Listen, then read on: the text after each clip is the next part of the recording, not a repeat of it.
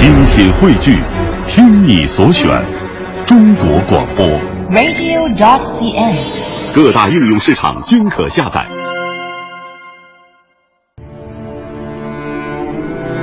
一枚茶叶的旅程，一种文化的芬芳。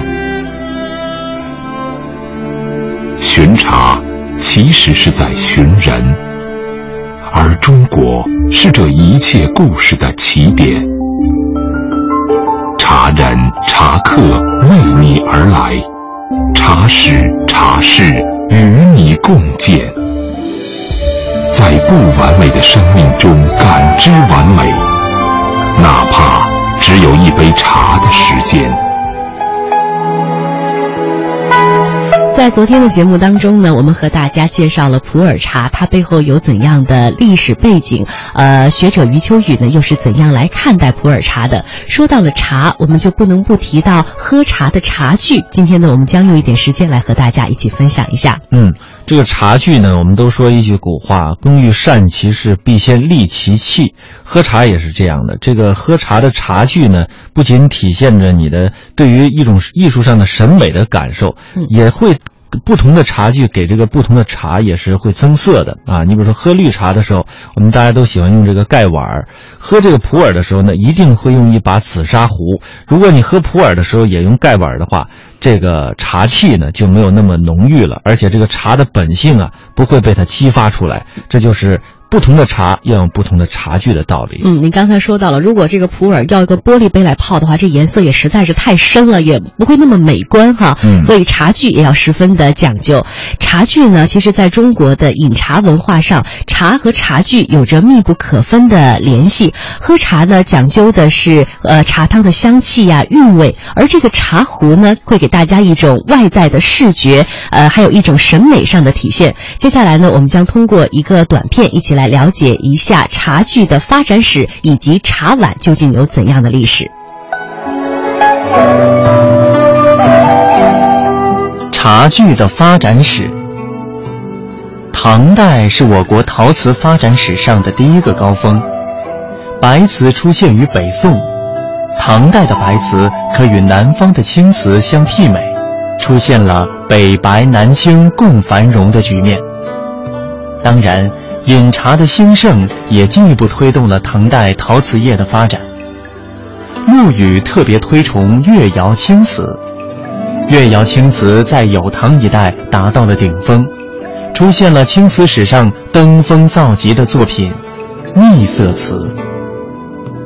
宋代是茶文化发展的第二个高峰，茶叶种植区域进一步向北推进，饮茶在宋代变得更加普遍。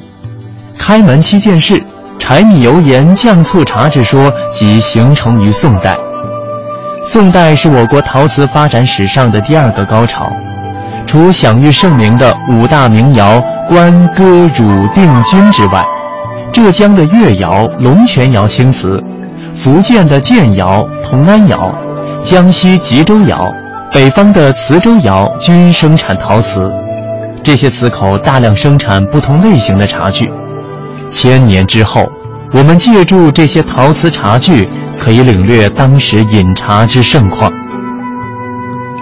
茶壶在明代得到很大的发展，到了明代，真正用来泡茶的茶壶才开始出现。壶的使用弥补了盏茶易凉和落尘的不足，也大大简化了饮茶的程序，受到世人的极力推崇。明代的茶具从茶质上来讲，以瓷器和紫砂为主。明代散茶的冲泡又直接推动了紫砂壶艺的发展。清代宫廷饮茶讲究排场，而民间饮茶则率性随意，茶具也多了几分野逸之气。清代民用陶瓷茶具的造型更加活泼，纹饰则更加生动。各地由于饮茶习俗不一，而形成了颇有地方特色的茶具。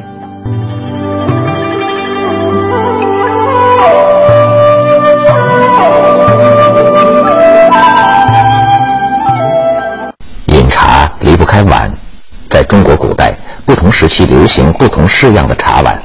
茶碗的品种也非常多，有青瓷、白瓷、黑釉瓷、青花瓷、五彩瓷、斗彩瓷等等，举不胜举。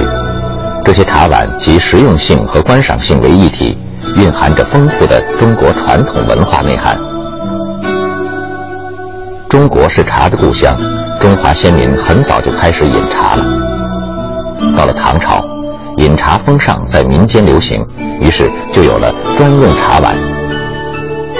唐代以前，茶字与图字通用，后来去掉上面的一横，才演变成茶字。中国唐代的陶瓷生产已经很发达。